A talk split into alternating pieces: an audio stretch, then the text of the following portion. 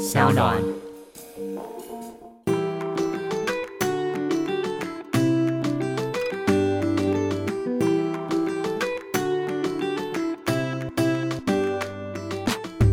欢迎回到艾比爱公威，Hello 嗨 Maggie。新年我都觉得特别的，你知道吗？有朝气，有希望。是，而且因为二零二三年呢、啊，就是大家会觉得哇，好像终于又可以出国，然后又有很多很多的新的计划的感觉。我觉得是哎、就是去年是一个在莫名其妙当中度过的，还是前两年？我觉得都是前两年我觉得都很快哎、就是莫名其妙啊这。疫情这两年时间是让大家觉得，哎、这两年到底是跑到哪里去？这种。所以就会有另外一种说法，就是如果你这两年过得很舒服，就是你完全就是没有太多的警觉心或者是怎么样的话，你的二三年好像就会开始反而有点紧张，因为哦旁边人就已经在跑起来了。哦，我觉得相信很多的就是产业应该也都是有这种感受，哎，会觉得嗯哎、这两年因为可能帮手绑脚，很多事情不能做。嗯但是他们如果没有在做一些准备的话，可能在二零二三年大家都已经开始往前冲的时候，他却没有那个燃料可以来使用。对，所以我觉得其实跨越舒适圈，或者是我们之后要提到的，就是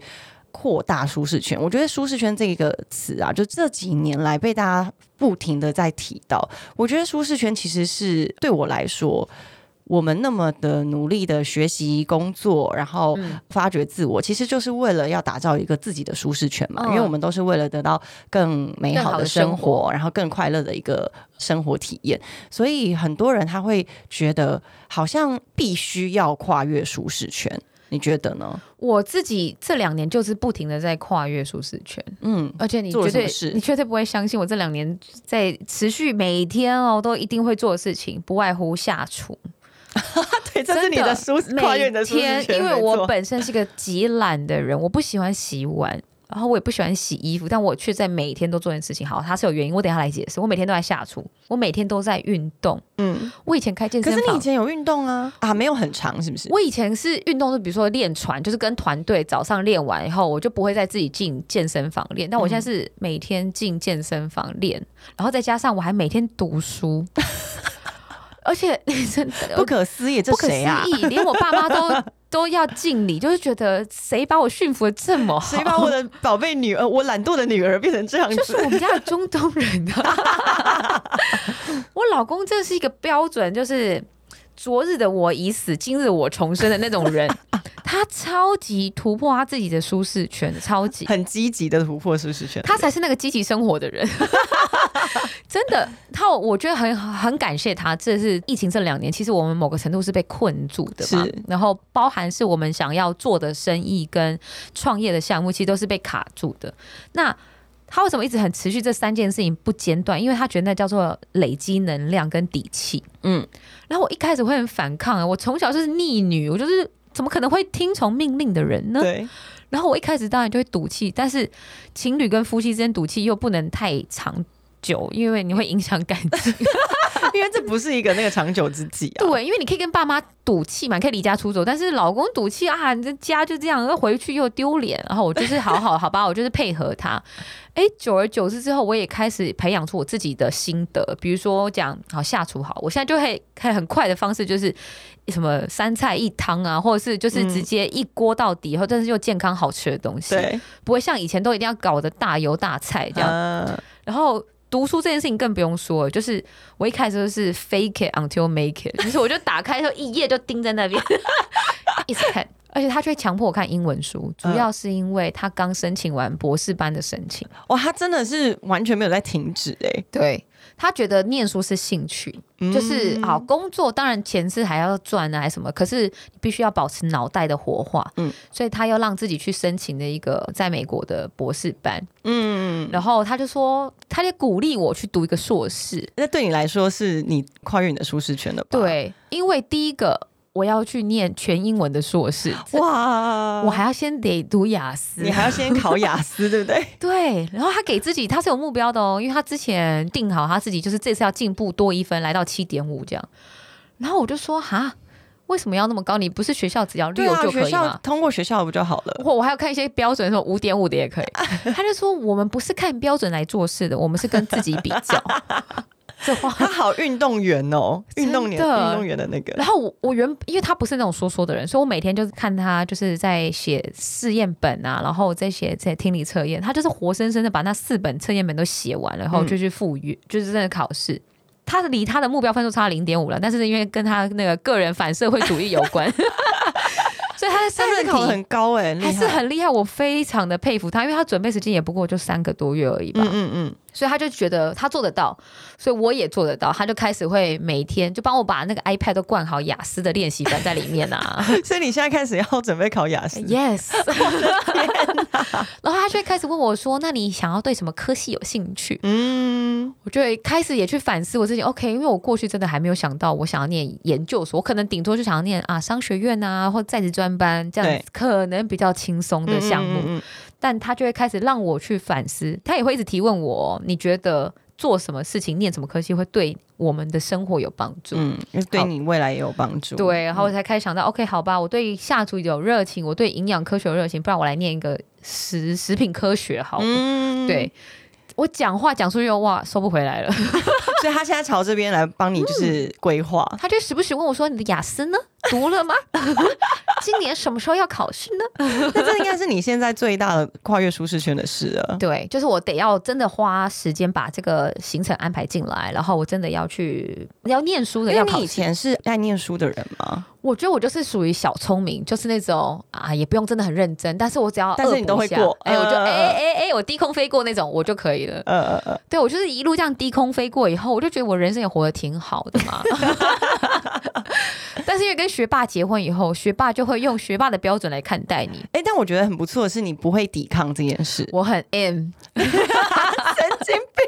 所以他其实越逼你，你觉得越爽，我就觉得哎、真的有些什么，就是燃起你的那个。好像可以哦。然后加上，反正他读博班，就是他主要是以他为主嘛，我是附属在旁边，我就觉得，你就加减去。对，我是加减在旁边，就是画下，我觉得好像可以，可以，我不需要当那个主要的处理的人就好。好太有像趣了。我就被鼓励到，好啦，未来开始扩张一点我的舒适圈。嗯嗯嗯嗯，因为很多人他都会觉得说，好像跨越舒适圈是一件很痛苦的事情，肯定但我痛苦啊但！但我觉得他是他的前提一定痛苦嘛，因为毕竟活在自己的那个打造出来的这个空间里这么这么久了，你一定嗯会改变，本来就是会有难处，就是改变本来就是会让你带来一些不习惯。嗯可是我觉得它的前提是，呃，其实跨越舒适圈这件事情，我觉得不一定要逼迫自己一定要。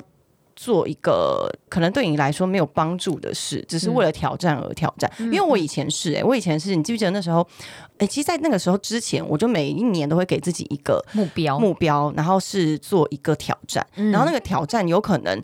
很多时候都是身体极限的挑战，比如说哦跑全马啊，然后你看自行车环岛啊，嗯或者是去爬山啊什么的，嗯我都会希望是做一些那种身体极限的挑战。嗯但是后来我也是真的是认识我男朋友之后，他也问我说：“你有喜欢跑步吗？”我说 没有。然后他说：“那你为什么要跑全马？为什么你把这个哦放在你的目标里？”嗨我说：“因为我觉得这件事情很酷。”然后他说：“哈。” 快给谁看？对，他就说，可是那因为你跑全马，你之前一定要练习嘛。对，那你在练习的时候，你又不喜欢跑步，你为什么要去做？把这个事情当做是你的人生清单呢？我才思考说，对耶，其实我为了要跨越舒适圈，不是只是跨越这个举动而已，嗯不是做这件事情，而是这件事情到底的真正意义是什么？嗯我为什么要去把这些事情放在我的人生的规划里面？嗯所以你知道吗？就是开始我思考，觉得其实跨越舒适圈，它不是跨到另外一个你觉得很痛苦，然后你完全没有准备的一个领域里面，而是把这个你自己的舒适圈按照你本来的基础，然后让它扩大。比如说我好，我我也喜欢做菜，好了，我可能嗯真的是可以朝着我有没有办法可以去开一间餐厅嗯这种方式来规划。对我觉得。其实跨越舒适圈，它可以有个另外一个说法，就是把这个舒适圈扩大，然后你才有办法。在一个更充足、更丰沛的一个环境里面，然后做自己舒服的事情。你讲到要不要开一间餐厅这件事情，我就想到，它的确是一个很好拿来你检视你自己的舒适圈，到底是应该讲好的改变的，还是你是勉强自己的挑战？嗯嗯嗯，就像我那时候我在想着，呃，我的研究所要念什么方向的时候，或是我对什么有兴趣的时候，我其实没有想过是食物这件事情，嗯，因为其实我是一个喜欢煮给自己人吃的人。我喜欢煮给自己的朋友、自己的老公、自己的可能爸妈。但你说你要我每天在那边煮饭，喂，我今天病的。就是我老公有跟我问过一模一样的事情，他就说：“哎、你这么喜欢煮，还是你要不要之后就去开餐厅？”开餐厅我一想到开餐厅，又要把我定在那里。我光想到这个，然后我就会开始爆炸，然后我自己的那个爆炸的情绪，我就会发现，哦，原来我真的不是一个适合定在那边的人。哎、爆炸的人真的不适合进厨房哎、对尤其是如果把它当做工作的话，Exactly，然后我就会发现，哦，我以前都会写在小本本嘛，我现在不写了，我就直接泡它。直接泡出来我。就说，谁要开餐厅啊？谁要每天早上三点钟去买菜？谁要？我就噼啪啦讲出来的过程当中，你就会开始了解自己啊呀。我喜欢煮饭，那是有一个目的在，我喜欢煮给我有意义的局、人跟我自己来吃这个餐点，而不是我为了要做盈利的事情而来开餐厅。对，所以你刚刚讲到跑步这件事也很对啊，就是你是为了这个挑战而去挑战自己的身体极限呢，还是你只是想要去做一些你从来做不到的事情嗯而勉强？嗯，因为我以前真的误以为就是挑战自己或是压缩自己是一件很棒的事。哦，你以前超压缩，我以前很压缩，我以前就是呃，我觉得是有点。想法过于简单，嗯，但其实它不一定真的有一个很直接的关联。但是嗯我觉得，其实做极限挑战的好处，它一定还还是会有好处。它会让你知道你在做的当下，你的极限在哪里，嗯嗯，然后你会更了解自己嘛。就像嗯我曾经酗酒的那一段时间，嗯我曾经让自己一个月戒酒不喝酒。然后有朋友问我说：“你干嘛这样子、啊？你身体不舒服了吗？”我说：“嗯也没有啊。然后他说：“那你为什么要戒酒？”我说：“我想要控制我自己，我想要让我自己是一个可以控制被生活的人，，对我，我希望我不要被任何东西控制，我不要嗯被酒瘾控制，我不要被任何东西控制。所以我以前是会这样训练自己的。而且你的朋友竟然会针对于一个月没有喝酒而感到惊讶，对 就表示你那时候喝的很凶、我那时候欸真的喝，所以那时候一个月不喝酒的时候，其实蛮痛苦的。那哦也是对我来说是呃，如果用跨越舒适圈的这个概念来说的话，它确实已经也是一个跨越舒适圈的一件事情。哦但是，可是它的好处是我希望我可以控制我自己。我前阵子在疫情的那段时间，我为了让自己的情绪跟身体健康也是可以在控制的范围，我有试着少吃肉。嗯嗯嗯，对，就是我们从牛排开始少吃这件事情，因为我跟先生本来之前是非常爱吃牛排，然后每一天都要煎牛排来吃，就觉得啊蛋白质补充。直到有一天，我们两个不知道为什么，就是不约而同的对牛排感到恶心。嗯，然后在可能是因为我们家里有养猫，然后就、嗯因为我们每天在聊天嘛，然后聊一聊就发现牛跟猫都是动物，为什么我们在吃牛呢？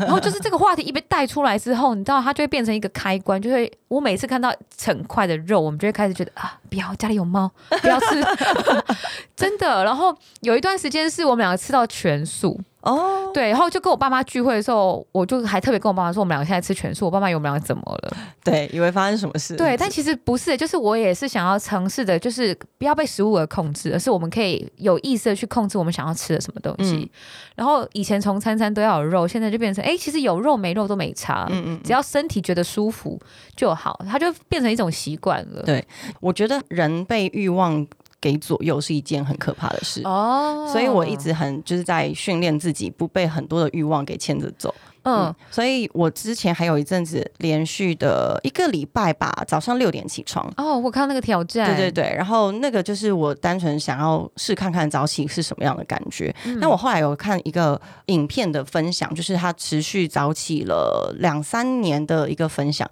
他的早起就是早上五点起来嘛，然后就开始做一些事情。他的早起并不是为了想要达成这个挑战，而是嗯他说，其实呃，人的大脑在一开启的时候，呃，我们的脑内嘛，在早上醒来的时候，它是最清晰的，所以你这个时候可以去做你平常额外的学习，比如说你想要。学法文好了，你可以这个时候来学是最有效率的。嗯。因为通常我们都会是在学习额外的技能，是在你下班之后，或者是在你自己聚会之后，但那个时候脑中已经累积太多的杂讯，它是学习效果很差的，所以他就觉得你任何兴趣也好，你如果要做菜好了，你也可以从很早的时候开始做，反正他就会觉得那个是可以拿来有一个很清晰可以学习的一个状态。对我来说，我那时候早起一个礼拜啊，嗯。我觉得很痛苦诶、你其实用因为痛苦的感觉痛苦，因为我以我是非常晚起的人，啊我以前都是大概概九点起来，嗯所以那一一个礼拜的早上几点啊？早八哦，忘了，呃，六六点就起来吧。那时候我觉得每天起来都觉得超痛苦，你是会紧张到睡不着吗？为了要早起，会，所以那一个礼拜都没有睡好。你这是叫失眠 失眠记录吧？对，然后我就想说，其实这件事情它是好事，可是它不一定适合我的现在，就是我的现在的工作状，就我还没有走到那一步。嗯嗯，对，嗯所以那那一个礼拜的早起啊，我觉得自己身体感受到很大的变化，是因为真的睡不饱，因为他已经太紧张。他已经没有这么多。这么长时间在这个时间醒来过，啊这对他来说是他的时差，你知道吗？感觉好像飞到国外一样。对，然后可是有好处的是，真的心情会平静很多。你在那个时间，因为嗯大家都没醒，只有你自己，然后有很多的时间，你我看书，我做瑜伽，嗯然后我规划后面的工作行程，其实真的都会变得很时间比较充裕的在准备很多事，而不是每次都匆匆忙忙的在做一些事情。嗯，对，所以其实舒适圈的改变，我们好像不用真的非要做大事不可，我觉得不用、就欸，从一个生活习惯就可以把你搞得蛮忙的。对，真的是，哎、但是我也是在最近开始打羽球，哦，你已经打得非常炉火纯青诶，我看你。没有，我就我就是喜欢嘛，那喜欢哦。来自于是我男朋友喜欢打羽球，那我以前是一个从来不做室内运动的人，除了健身，哦，因为我是一个很爱往外跑的人，嗯。然后我以前就是你知道还鄙视室内运动的人，就是不晒太阳。运动你不是。要到外面晒太阳 流汗嘛，你就要吹外面的风啊这样子，嗯。但是我后来发现，其实羽球运动就是各种球类运动，他们其实不是在挑战你的体力，他其实是在练你的脑力，因为他有战略，然后他有进攻、防守，他有非常多有趣的东西，他有点像是在玩游戏，跟有点像在下棋。哦对，因为每一个人，因为尤其是我们打双打嘛，所以我们嗯每个人跑的位置都不太一样。我也它是有固定跑的位置。就他会有一个战略，天哪，我好难以想象这种话从嘴巴讲出来对不。对？很难想象，就是因为我以前就是做那种无脑的动作啊，我就是跑步啊、游泳啊、跳水、潜水，冲了对再说，然后永远都不用脑。然后我是跟我男朋友在一起的时候，他也跟我说，他说羽球真的是要用脑的，你其实体力、身体素质再好也没有用，因为哦只要对手他的战略跟他的脑力是非常的惊人的话，你就会被打趴。我就觉得很有趣，嘿它是一个非常用脑的运动，嗯所以我才开始觉得，哦，原来运动是有需要用脑的。因为我男朋友也很爱看篮球，他也说篮球也是一个非常需要用脑的一个运动。嗯嗯嗯，对啊，嗯他说那种通常世界上很多伟大的球员，他们的运动智商都很高。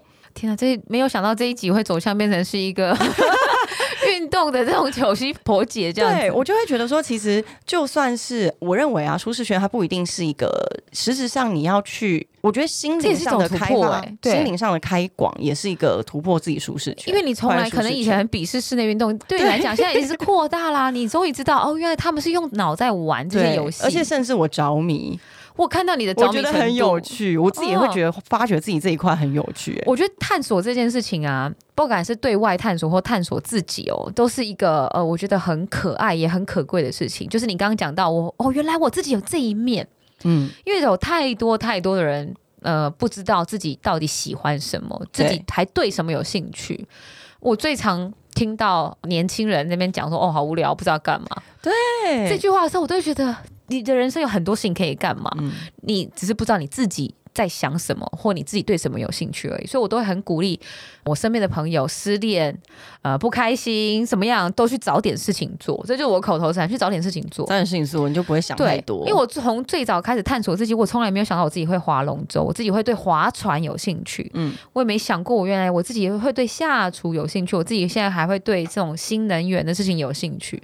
它都是在透过不同的接触嘛，然后探索，才发现哦，原来我自己还有这样子的可能。嗯，但是我觉得很多人他在跨越舒适圈这件事情，他有点太执着了，嗯有点执着到我一定要现在就做。我一定要现在哦离开我现在这个舒适圈，但是我觉得很多时候是可以有要缓冲多去空间。对，要多去想想你做这件事的意义是什么，然后一定要是现在吗？嗯那今天你跨越这个舒适圈，你回得来你现在努力打造的这个地方？我觉得几年前那个台湾的媒体有讲到一个现象，就是我觉得他没有褒贬的意思哦，他只是提出来说，很多年轻人去海外打工度假，嗯，那就是一种逃离舒适圈。可是他就会有正反议题嘛，正面当然就是说哦很好，年轻人出去外面看视野，但他的负面就会说，那你出去以后还是要回来工作啊？你觉得对自己会有帮助吗？嗯，我分享我自己身边，因为身边跟我自己的例子，因为我也去美国打工。我觉得美国这种出去回来工作以后，你还要回到自己原本的生活圈，最大最大的意义在于扩大你自己的视野，跟你的人格建立，还有你的胆识。倒不是说你真的出去以后，可能在农场或是在饭店的工作经验，这一年两年回来就可以帮你直接直升万豪的什么什么职位，很难。跳板这样子，对，没有这回事。的确会让你看到不一样的视角。嗯嗯，原来哦，原来有这样子的生活方式，原来还有可以这样子的工作可能，而不是说我们一定要万般皆下品，唯有读书高这样子的生活形态。那我自己的想法是，呃，很多人会把打工度假当成一个逃离现实的状态啊。当初的我也有可能是这样子想，但是我觉得反过来你，你在每一个当下都很 enjoy 的时候，把自己当成一个好奇的探索体，然后原来哦，我原来在这个工作做得很好，我不一定回去要做办公室，对，可能会发觉到自己可能在专业技能上有更大可能的时候，他就开启另外一条人生的路了。嗯，而且我觉得也不一定要把自己局限在我一定要回来这个地方，你就是要不断的去扩大自己的舒适圈，因为扩大的话，你才会知道原来你可以在这个地方也有自己的专长。嗯，或是原来哦，你对于这件事你会生气，你不喜欢，嗯嗯对我觉得其实都是一个很好的一个探索。我觉得我自己那时候在打工游学的时候，大学还没毕业的时候，嗯就到美国的打工度假。那个时候还不是一年的制，哦那时候是四个月三个月的时候，那时候对我来说，我我年轻的时候都会单纯只能跟爸妈讲，因为我们家经济不是很好，所以我是跟我妈妈借钱出国的。嗯然后我妈就说：“记得要赚钱要回来，嗯就是钱要回来还给他这样子。嗯但我就是没有把钱还给她，是因为我在国外就把钱都花完了。可是嗯我觉得那个花完不是玩了，而是嗯我去看世界。因为对我来说，我们家没有办法给我有这个经济的能力，让我去国外看世界，跟去体验，跟像你嗯说的。别人是怎么样过生活的？嗯所以其实，在那个时候，对我来说，开发很大很大的对于国外的一个想象、跟好奇、跟向往，都是来自于那个时间。然后哦那个时候的朋友们、同学们，我从那个时候就交了很多国外的朋友。嗯然后不管是语言的能力，或者是他们一些想法跟思维，都对当时大学生乡下来的我觉得、哇，好不一样。然后原来有些人他会是同样一件事情，我们有这么多不同的想法，所以我的心胸就更开阔，然后我也更能够接受不一样的人会有不一样的想法，或者是他们来自不同的国家会有不一样的文化。嗯对，然后。引发到现在，我是一直一直非常喜欢出国的人，嗯对。然后我出国真的不是为了要什么吃好吃的东西或什么，我是单纯就是觉得他们的，我想看他们的生活是什么，嗯。然后在那样气候的人是怎么样生活的，就我对任何事情都非常的好奇，嗯，对，所以今年下半年的话，我也是希望可以自己有机会可以出国玩，多很出国重要一下，对。对对，尤其现在是一个全球化的时代，我们讲很多工作都是远端的，或者是不用讲到远端工作，现在大家都在开始做自媒体啊，或者微型创业，就是你具备谋生能力这件事情是会跟着你走的。嗯，所以反而我会很鼓励我自己身边的朋友也是这样，就是如果你有机会可以出去的话，你一定要出去看看，不管这个出去看看是要。不一定要住很好的 hotel 什么的，但你有办法在那边很安全的过日子生活，去外面看看世界，你会发现，哎、其实自己的你自己很可能觉得很不足的地方，也许在别人眼中是个珍宝，但你自己可能觉得很骄傲的地方，也许我们在国外或者在其他地方可以看到有更好的做法。嗯，对，它的的确确都会让我们想要的理想生活会有更好的美未来嘛。会有不一样的改变，我觉得多少都一定会有不一样的改变。他有讲到说，你好像不是因为面临到什么人生的挫败，你才会想要踏踏出舒适圈，反而你是因为小时候有见识过这样子外面世界的广阔，所以想要看的更多。嗯，我是一个蛮，其实我一直是真的是蛮积极在想要丰富自己人生的人。嗯，嗯，我不会停留在，我跟你一样，我我不会想要把自己绑在一个地方，我不会想要停留在原地。我觉得是。然后你，而且我在旁边这样看你，我觉得你是越来让自己越来越有弹性、欸。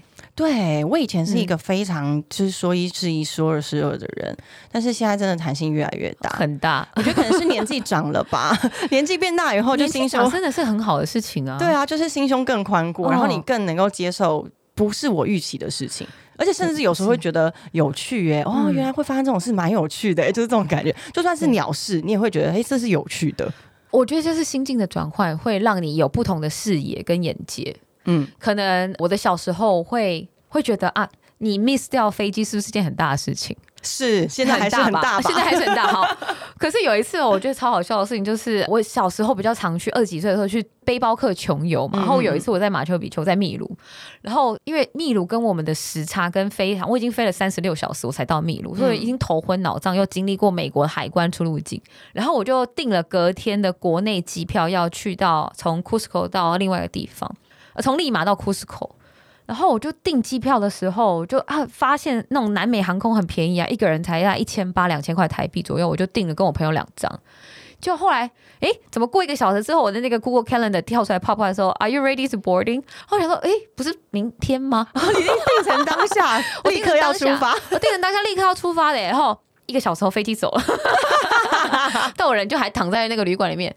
那个当下，我只是觉得，呃，当然是觉得啊，就是 会觉得自己蛮可爱的吧呃怎么怎么那么笨啊！但是马上就要有一种应变的方式，就是啊，联络航空公司，那是不是我们可以有补救的机会或怎么样的？对，对，但还好一千八啦，感觉错过是 OK。对，但如果是小时候我发生那种事情，我只要被我妈屌到不行，就是你怎么对你怎么可以这样啊错过班级什么什么的，然后就会被骂到，不行可能连带后面的心情就会整个受影响掉。所以我觉得其实有弹性这件事情的，它的底蕴它是基于因为我们的舒适圈比较大，对你不觉得吗？就是是因为我们舒适圈很大，所以我们也不会担心。我觉得我当下是因为我具备英文的沟通跟吵架能力，对，所以我可以去吵你的能力已。经足够到，就是你去应变很多事情。那这来自于你你的舒适圈是非常的宽广跟多元的。所以扩大舒适圈跟跳出舒适圈，它好像是可以并行的，对不对？嗯，我觉得其实扩大舒适圈才是这个方向才会是比较永久的，嗯因为其实你跨出舒适圈。你只是到一个点，但是你扩大舒适圈的话，你等于是在这个巨大的海洋里面，你可以游到哪都可以。嗯嗯嗯，因为跨圈可能是会有一个要从零从头开始的可能跟风险。是因为它的从零开始，有可能到中间，你就会发现哦，原来这不是我要的。哦，对啊，就是我，就是我觉得我前面开店的经验就是让我完完全全去体验一个很完整的什么叫做跨出舒适圈，但是你体验到中间一半的时候，你会发现，哎，这跟我的性格是有抵触的就。是这可能不是你要的，对所以，其实我们也可以跟听众分享，有几个方式让你来判断这个舒适圈是不是你真的值得去跨越或者是拓展的。第一个，我觉得是要问问看自己，说你做好准备了吗？嗯我觉得这个很重要，因为有的时候我们真的是，尤其年纪很轻的时候，很容易朋友说什么你就跟着做。OK，然后还是跟我们上一集讨论的那个很像。对，就是你要先问好你自己，你自己有准备好了吗？嗯然后你面对这个新的领域，或者是你给自己新的挑战，你是有有办法去应对的吗？嗯那第二个要问自己的是，这个挑战是我想要的吗？就像嗯我真的喜欢跑步吗？没有。所以，那你为什么要去跑全马呢？确实是我为什么要？所以，这真的是你自己想要的吗？我觉得第二个是问题，可以问问自己、对，这个。我也很明确知道我自己是不会想要开餐厅的。好。然后第三个要问自己的是，现在这个时机点是对的吗？哦嗯，因为我觉得其实一个成熟的大人啦，其实是要很能够知道什么时候做什么事。我自己是这样对自己的一个期许，因为很多时候时间不等人之外，你这个规划是不是？一个完整，然后你未来也不会觉得有任何呃遗憾遗憾的规划，嗯这个时机是很重要的。嗯很多人他真的抛家弃子，他就是单纯为了自己想要去做这件事情。嗯但是这个真的是你未来希望的吗？如果是，那你就去做，没问题。嗯可是这个一定是现在要做吗？还是可能在几年之后再去做，会是更合适的？嗯我觉得时机也是要大家去考量的。我非常同意时机这件事情。嗯嗯嗯，时机对的时机，他的事情做的话会更加成。对，会事倍功半。没错，没错。所以这三个大家可以自己问问看，你这个舒适圈是真的要现在去做的吗？然后你嗯准备好了吗？还有，这是你想要的吗？我觉得从生活习惯吧，因为现在竟然是新年的一个开始，大家一定有很多的呃生活不同的范围跟面向想要去重整。那我觉得从生活习惯，比如说决定睡觉的时间啦、饮食的习惯啦，这样子，它其实也是某个程度你过去习惯的舒适圈。我之前不是跟你说，我们新年的对自己的新期许是不要吃炸的吗？对，我跟你说，你看现在几月？现在一月十几号，对不对？。对，我到现在只吃一口一次，一口很开，心吧？很了不起耶，很棒耶 对，我觉得很值得鼓励，因为起码你把这个话记在心上。对，因为其实我觉得有时候啊，就是给自己的一个小小的目标，你也把它说出来，你要告诉你的朋友，嗯嗯嗯你要放在社群也好，因为你就是说出来以后，你就觉得我要做到，就对不要只是自己心里想而已。这样很好啊，就是某个程度，如果你知道你自己是一个 care，呃，自己说到做到这件事情的人的话，我觉得这个方法非常的有帮助。嗯，对，对，就像我老公最近都逢人就说他要买什么什么跑车，然后大家就会说哦，那我今讲讲就年就看你哦今年就看你哦，要坐你的跑车哦。对，我觉得也是很好，作为一个新年的开端，好好的把自己的思绪整理一下。我觉得整理好之后，它跟整理家里有点像。整理完之后，你就会发现，OK，那我如果还需要添购什么家里小东西的话，这里有很适合摆放它的地方。嗯前提是需要好好先整理一下自己的状态。嗯，或者是你可以细数一下你自己擅长的事情是什么，然后再由这个擅长的事情去扩展。然后去延伸，对，去延伸，比如说 Maggie 她喜欢做菜，那她可能就会之后就开始研究一些食物科学，啊，对，但不要叫我开餐厅，拜托。对，然后像我可能迷上打羽球以后，我就会发现原来运动是需要靠脑力的，我就会开始研究战略这件事情。哦，对，我就觉得很有趣，所以你可以从自己的擅长的事情、喜好的事情，然后来做扩展，然后延伸，然后去想想，或许这也对你来说是一个新的扩大舒适圈的方式。对，它就不会是像要跳脱舒适圈这么样的令人感到恐惧嘛，对不对？嗯，因为我觉得其实如果你今天是把时间放在一个跨在一个自己不擅长的事情，但是你还不确定那个是不是你要想要的，是有点可惜啦。对，所以设下缓冲地带，然后慢慢的让自己接触很多你相关有兴趣的话题啊，或是接触到本来就在这一个领域的人，我觉得他也会是一个很好的学习来源。你要认真读雅思哦。你要认真好好练羽球，我很期待在 奥运上。我想奥运应该是与我无缘了啦。哎，这就是认清自己时间点的一个没错，这个时间点我是真的没有办法做到，但我可能我的孩子希望他可以。对，我很期待。好了，今天真的很开心跟大家聊聊。其实舒适圈呢，我们是把它扩大，是一个更好的一个思维的方式，因为这样子你才可以更自在在自己的舒适圈里面，然后又活得非常的精彩跟丰富。你最近有什么想要扩大的范围？不然你可以告诉我们，我们可以就是帮你 announce 出来以后，你就没办法回头对，了。帮你向宇宙许愿。对，这时候是一个很好跟两位小姐姐许愿的时候，因为我们会帮你在下一次节目朗诵出来。他们会不会没有人敢留言？零，没有人要留言或者说我要跟玄彬结婚这种，也不要这么的好跨哦。好跨哦。对，好啦，我们下次见喽，拜拜，拜拜。